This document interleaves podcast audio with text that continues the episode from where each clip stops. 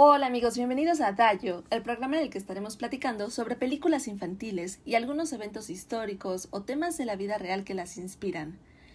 Mi nombre es Claudia Lever. Y yo soy Santiago Lara. Y el día de hoy vamos a estar platicando sobre la película de Moana. La película habla acerca de la historia de una princesa del mismo nombre que emprende un viaje a través del océano para poder restaurar la vida que se está, que se está perdiendo poco a poco y que está amenazando a su familia. Lo que sucede es que miles de años atrás, un semidios robó el corazón de Tefiti, que era una diosa, y con esto, poco a poco el mundo empezó a decaer y se empezó a morir.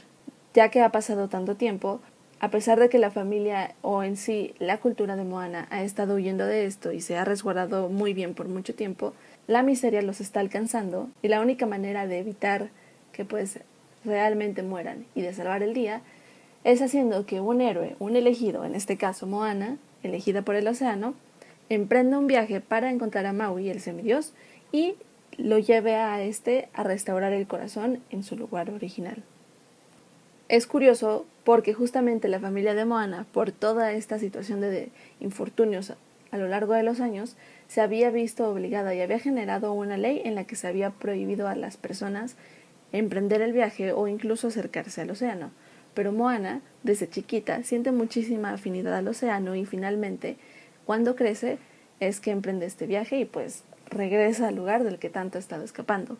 Al final de la película, después de que ya Maui y ella se hacen muy buenos amigos y logran restaurar la piedra, descubrimos que el villano final, que parece ser una diosa muy enojada y con mucha sed de muerte, resulta ser la misma diosa que había proporcionado de vida y de prosperidad a los humanos o en sí al planeta siglos atrás. Esto nos deja una bonita enseñanza porque nos deja ver que las personas no somos o blanco o negro, buenas o malas, que tenemos varias caras y que pues el trauma puede transformar mucho a una persona. Una de las curiosidades que nosotros observamos aquí en la película es la aparición precisamente de esto que les platicaba de un elegido. Y es que Moana ha sido elegida por el océano y aunque no estamos muy seguros de por qué, sabemos que es ella quien ha recibido esta misión y quien debe llevarla para poder traer y restaurar la paz no solo a su familia, sino al mundo completo. Este es un arquetipo que observamos muchísimo en otras novelas o en otras películas, como lo son las famosas obras de Harry Potter, del Señor de los Anillos con el personaje de Frodo, como lo es Katniss Everdeen en los Juegos del Hambre, Luke Skywalker en la serie de Star Wars, y pues en este caso toca que Moana sea la elegida que tienen como que algo que los hace únicos y que les permite salvar el día. En cuanto a Maui, también podemos observar alguna clase de similitud con otros personajes, ¿no, Santi? Eh, sí, claro. Y de hecho Maui representa la figura de un salvador. No necesariamente un salvador como una persona que necesariamente va a salvar a toda la humanidad y va a hacer un cambio, sino como alguien que se sacrifica para poder darle algo a la humanidad. Esta figura existe en casi todas las religiones y todos los mitos o incluso en la política, en cualquier lado que exista el ser humano. Y se puede ver, por ejemplo, en la mitología griega con Prometeo, que roba el fuego del Olimpo para entregárselo a los hombres, aunque es condenado a la tortura eterna como castigo. En la mitología nórdica, por ejemplo, existe Tyr, que sacrificó su mano para poder tomar a un lobo. En la mitología egipcia existe Ra, quien batalla todas las noches con un demonio para tratar de, al siguiente día, seguir iluminando la humanidad con su sol. Existe Quetzalcoatl en la mitología mexica, que también es el dios que vela por la humanidad. Y el más cercano a nosotros, por lo menos ahorita, con el cristianismo, es Jesús, quien, mediante la cruz y su muerte, salva a la humanidad de su pecado y nos otorga la oportunidad de obtener la vida eterna. Este aspecto del arquetipo de un elegido y un salvador son bastante comunes en toda la humanidad casi todas las culturas de las que se tiene conocimiento tienen varios de estos personajes. Sin embargo, existe, se da el curioso fenómeno de que en estas culturas que se desarrollaron en un archipiélago, eh, muchas de ellas, si no es que todas, tienen muchos parecidos culturales y religiosos, aún sin haber tenido contacto unas con otras, que se sepa, por supuesto. Primero de estos... la primera de estas piezas culturales comunes que comparten los archipiélagos es, por supuesto, su maestría de la navegación. Es imposible tener una civilización avanzada que se pueda considerar culta en un archipiélago sin tener una marina o por lo menos métodos de transporte marítimos muy capaces de llevar personas y mercancías de un lado a otro. Como segundo, tenemos el gobierno de los archipiélagos. Políticamente, los archipiélagos suelen ser un poco como lo que fue la Grecia antigua. Nosotros los ponemos con un conjunto con la Grecia antigua porque eran una cultura en la que se compartía el idioma, la religión y un poco de la filosofía. Sin embargo, todas polis griegas en realidad no eran aliadas y de hecho muchas veces eran enemigas. Lo mismo pasa con los archipiélagos. Es bastante común que cada isla tuviese un gobierno propio y fueran enemigos de las otras, aunque todas hablaran el mismo idioma y compartieran muchos rasgos culturales entre ellas y tuvieran la misma religión. Por ende, también es sumamente común que finalmente llegue un imperio o un gran emperador que pueda unificar el archipiélago y convertirlo en un solo estado. Pero más allá de esto, que son... que más allá de esto, cuyas raíces se pueden claramente trazar hacia el hecho de que están viviendo en un archipiélago, existen muchas otras similitudes culturales que se encuentran y que por lo menos a priori no tienen una explicación tan fácil. Por ejemplo, Todas estas culturas creían en una especie de poder espiritual que podía tener las personas, que se manifestaba tanto física como espiritualmente.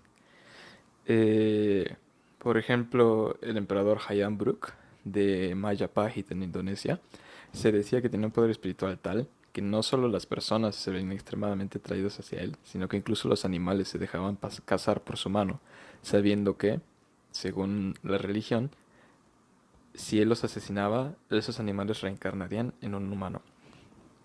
Eh, por otra parte, en las islas como Hawái, se tenía el concepto de mana, que, que simbolizaba la fortaleza física y espiritual de una persona.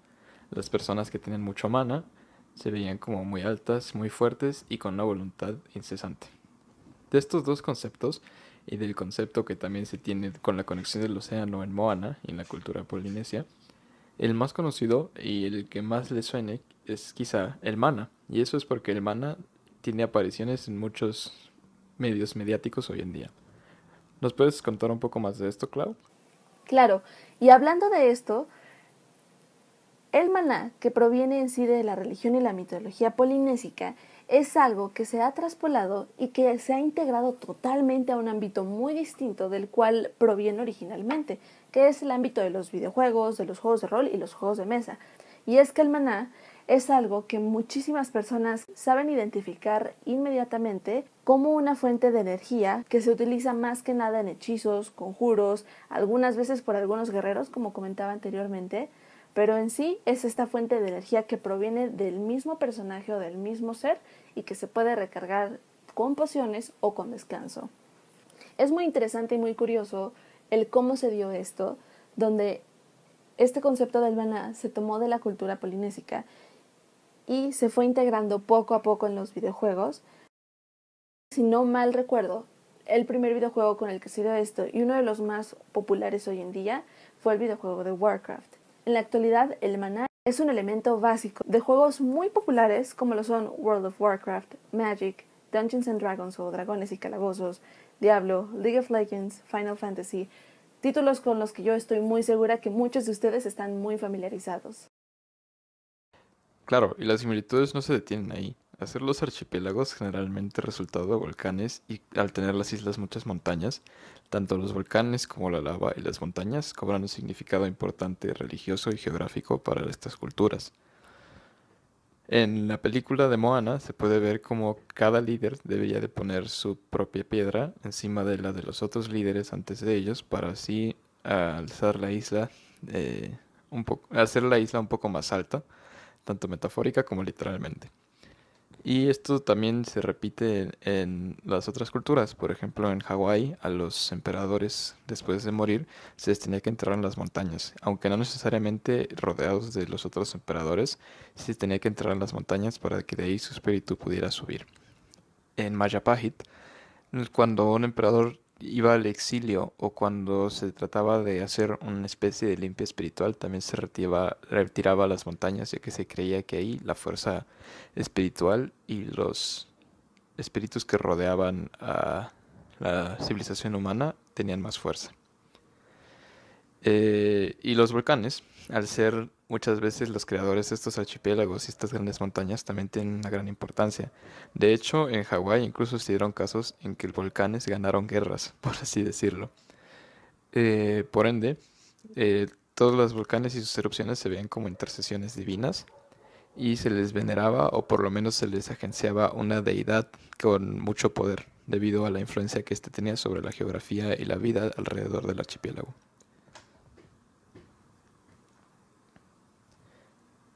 Pero asociar deidades con montañas y volcanes no es algo exclusivo de, las culturas de los archipiélagos. De hecho, Clau, hay otros casos bastante famosos, incluso aquí en México.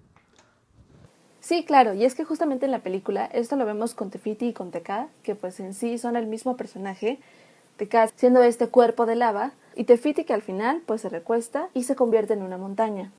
Aquí en México tenemos, por ejemplo, el mito del Popocatépetl y el Iztaccíhuatl, que igual fueron personas que en su momento se acostaron y formaron montañas y son gigantes dormidos. Pero esto no es exclusivo de nuestra cultura y de la cultura polinesia. A lo largo del mundo se tienen muchísimas montañas que tienen el nombre del gigante dormido o la mujer dormida. Como ejemplos, en Puerto Rico se tiene el Chorro de Doña Pilar, que es una montaña que tiene forma de mujer acostada. En Argentina está el gigante dormido, en Catamarca. En, Hawái tenemos a la montaña No No, o bien la montaña del Kauai, que también es llamada el gigante dormido. En Ontario también se tiene la montaña de Nanavillo y pues en Connecticut también está otra montaña que se llama el gigante dormido. Otro aspecto a recalcar aquí es el hecho de que, como vemos en la película, Tefiti y Teka son la misma persona, y una trae vida y otra trae destrucción.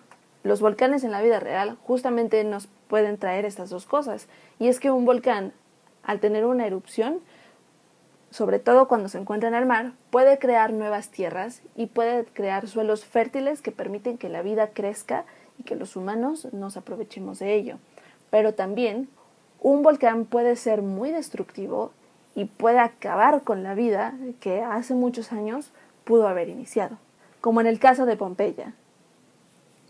Este fenómeno o esta dualidad no se limita estrictamente a los volcanes y tampoco a los dioses. Vemos que también está muy presente en la historia. Sin embargo, nos cuesta muchísimo diferenciarlo o nos cuesta mucho identificarlo. Tenemos mucho la costumbre de que solemos ver la historia como un cuento donde existen buenos y malos, donde hay héroes y villanos. Y vemos que obviamente esto no es el caso porque pues en muchos escenarios la narrativa y el cómo consideremos a alguien depende de la perspectiva que se le dé.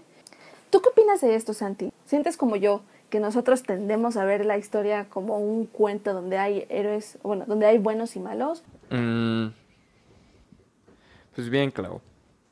Humanamente es muy fácil tratar de asignarle a un evento natural la voluntad de Dios y con ello hacer que las cosas buenas y malas provengan de esta voluntad misteriosa que tiene este Dios.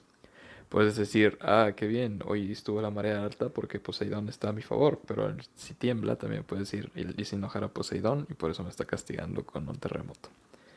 Sin embargo, tenemos muchos problemas para aceptar estas cosas con nosotros mismos. A lo largo de la historia, sin contar las posibles figuras religiosas que las múltiples figuras religiosas que existen en el mundo, es muy difícil, por no decir imposible, encontrar a alguien que sea enteramente bueno o enteramente malo. Todos nosotros no somos ni blancos ni negros, somos grises y nuestra moral es gris con nosotros. Y esto no se limita solo a nuestro día a día, sino a las figuras históricas, porque solemos olvidar que las figuras históricas también son humanos como nosotros Solemos olvidar que incluso las grandes mentes políticas, como Otto von Bismarck, en algún momento fueron un borracho que solo iba a la universidad para obtener un título universitario y que estudió todo lo que tenía, todo lo que no estudió sus últimos cuatro años de carrera en un mes. Y, esto nos lleva, nos lleva a un problema que está floreciendo un poco más hoy en día. Al diferir tanto la moral actual con la moral que existía hace varios años, eh, hace incluso siglos, se va poco a poco desenmascarando y satanizando mucho más los defectos o actos maliciosos que ciertas figuras históricas han hecho. Por ejemplo, en Estados Unidos se han tirado muchos monumentos y se ha tratado de eliminar de los libros de la historia a muchas personas que si bien fueron grandes generales, políticos o incluso solo aportes a la economía, como tuvieron lazos con la esclavitud o tienen acusaciones de racismo, se trata de pretender que no existieron o incluso en Inglaterra, con el mismo Winston Churchill, quien guió a la nación a través de la Segunda Guerra Mundial. Muchas personas están diciendo que se le debería dejar de tratar como un salvador porque era racista. Ahora, estos no son los únicos ejemplos que hay y la película trata bastante esto, justo como dijo Clau, con Tefiti y TK. Ambos son la misma persona, simplemente son dos lados de esta. Y así como una deidad en este caso puede tener dos lados, un humano bien que puede tener dos lados también. Y no por eso deberíamos de tratar de censurar lo que fueron. No puedo exacerbar lo suficiente el hecho de que todas las personas son así.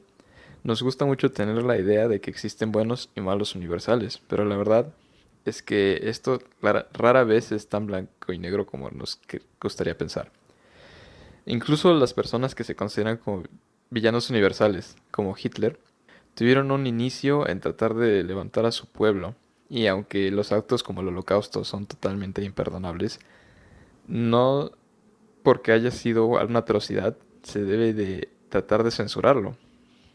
tenemos que aceptar que fue algo que pasó y por supuesto tratar de impedir que algo parecido se repita. Pero hay que tener en cuenta que esto aplica también a las personas que tenemos como héroes.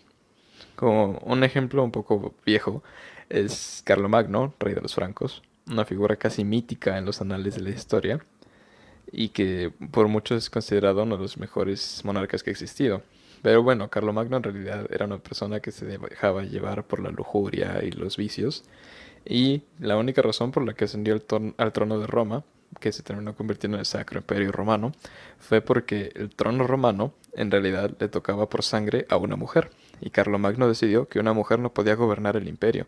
El Papa lo apoyó y así es como se alzó este personaje al poder. Claro, Santi, y es que, como tú dices, en la historia en sí hay muy pocos ejemplos que podríamos señalar como un total villano, como lo es Hitler, e igual, hay muy pocas personas a las que podríamos señalar, me atrevería a decir como héroes, que a menos de que tengas convicciones muy radicales y muy y muy intolerantes, podrías ver a estas personas en general como villanos. Pero estos no son los únicos ejemplos. De hecho, nos podemos ir a ejemplos un poco más cercanos a América Latina. Aquí en América del Norte tenemos a Simón Bolívar, al que muchos de nosotros consideramos como eh, la persona que le otorgó independencia a América del Sur.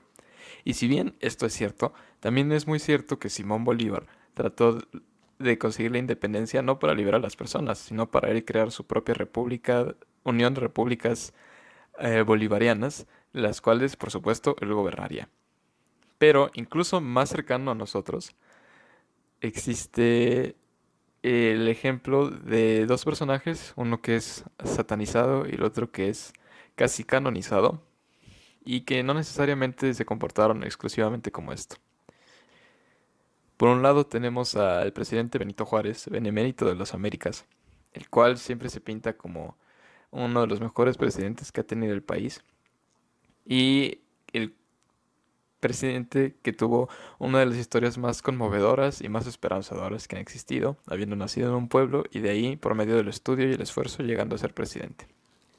Ahora, si bien es cierto que Benito Juárez realizó varios cambios importantes al país junto con las leyes de reforma y sus esfuerzos lograron cambios drásticos que hoy en día benefician al país, tampoco se puede decir que fue un santo. Benito Juárez huyó de su pueblo por un accidente que tuvo con el ganado de su tío, lo cual lo obligó a huir. Así como, si bien suena bastante bonito y esperanzador decir que Benito Juárez alcanzó la presidencia mediante sus, puramente mediante su esfuerzo y voluntad, también sería falso, ya que la mayor parte de los periodos presidenciales de Benito Juárez se debieron a que él eh, era la persona a la quien se le designaba el poder en caso de que el presidente se encontrara ausente, eh, cosa que no es para nada, cosa que es muy común durante la historia mexicana y por ende ninguna, técnicamente ninguno de los periodos que Benito Juárez fungió como presidente eran del todo legítimos. Y en un shock, en un plot twist enorme, tenemos que el lema de Francisco y Madero, sufragio efectivo, no reelección, en realidad no fue protagonizado por Madero. La primera vez que se usó este lema fue usado por el general don Porfirio Díaz contra Benito Juárez, quien quería elegirse como presidente para cumplir lo que efectivamente habría sido otro periodo presidencial, este sí legítimo, pero Porfirio Díaz se opuso a esto debido a que ya llevaba demasiado tiempo en el poder y no lo había ganado de manera legítima. Es bastante irónico sabiendo que Francisco y Madero más tarde usaría este mismo lema contra Porfirio Díaz. Y hablando de Porfirio Díaz, él es la figura que tenemos satanizada mucho en México. Él es el gran villano de la Revolución Mexicana y es la persona que oprimió mucho al pueblo. Y si bien es muy cierto que el presidente Porfirio Díaz fue un dictador y en gran parte un tirano, que oprimió muchísimo a las clases bajas e incluso medias del país. También es cierto que hizo muchas cosas para impulsar el desarrollo, que construyó muchos edificios hermosos que hoy en día siguen estando en el centro de la ciudad. Y que, de hecho, y es algo en lo que, y es algo en lo que me gustaría hacer mucho énfasis, el conflicto armado de la Revolución Mexicana fue un conflicto que tuvo 11 años de duración y al que todos nos pintan como el gran villano, el presidente Porfirio Díaz, fue vencido y exiliado en el primer año de conflicto. Los otros 10 años fueron guerras, asesinatos y traiciones entre las personas que todos nosotros consideramos como héroes. Claro, con lo que nos estaba platicando Santi y con lo que habíamos hablado en el episodio pasado, vemos que entonces en sí, en la vida real, no es como que existan tal cual superhéroes o supervillanos, y pues nosotros quisiéramos invitarlos a que se cuestionaran más este planteamiento o estas posturas que podríamos tener por cómo se nos ha enseñado la historia a través de los años para que evitemos caer en la tentación de seguir satanizando o glorificando personas que a fin de cuentas son personas. Lo que nos gustaría rescatar es que pues la historia y la verdad serán una y es muy importante que luchemos por mantener esto así. Por ello, Ahora más que nunca es importante que aprendamos a separar a la persona de los hechos, porque pues los hechos fueron, y al censurar a la persona y buscar censurar los hechos solamente por características o defectos de los protagonistas, pues eh, empezamos a, jugar un poco con la censura y con la, pues con la falsedad, ¿no? Tratamos de ponerle una ideología a un hecho, pasado además el hecho. Y pues los hechos solo son los hechos. En fin, es la invitación que les quisiéramos hacer el día de hoy. Si tienen alguna idea que nos quieran compartir, alguna película que nos quieran recomendar, algo que les haya gustado o algo que no les haya gustado, algún personaje histórico que quieran cancelar, háganoslo saber en Instagram. Pueden encontrarnos como arroba dayo.mp4. Esto fue todo de nuestra parte por hoy. Les habló Claudia Lever. Y Santiago Lara. Y los veremos la próxima semana. Hasta luego.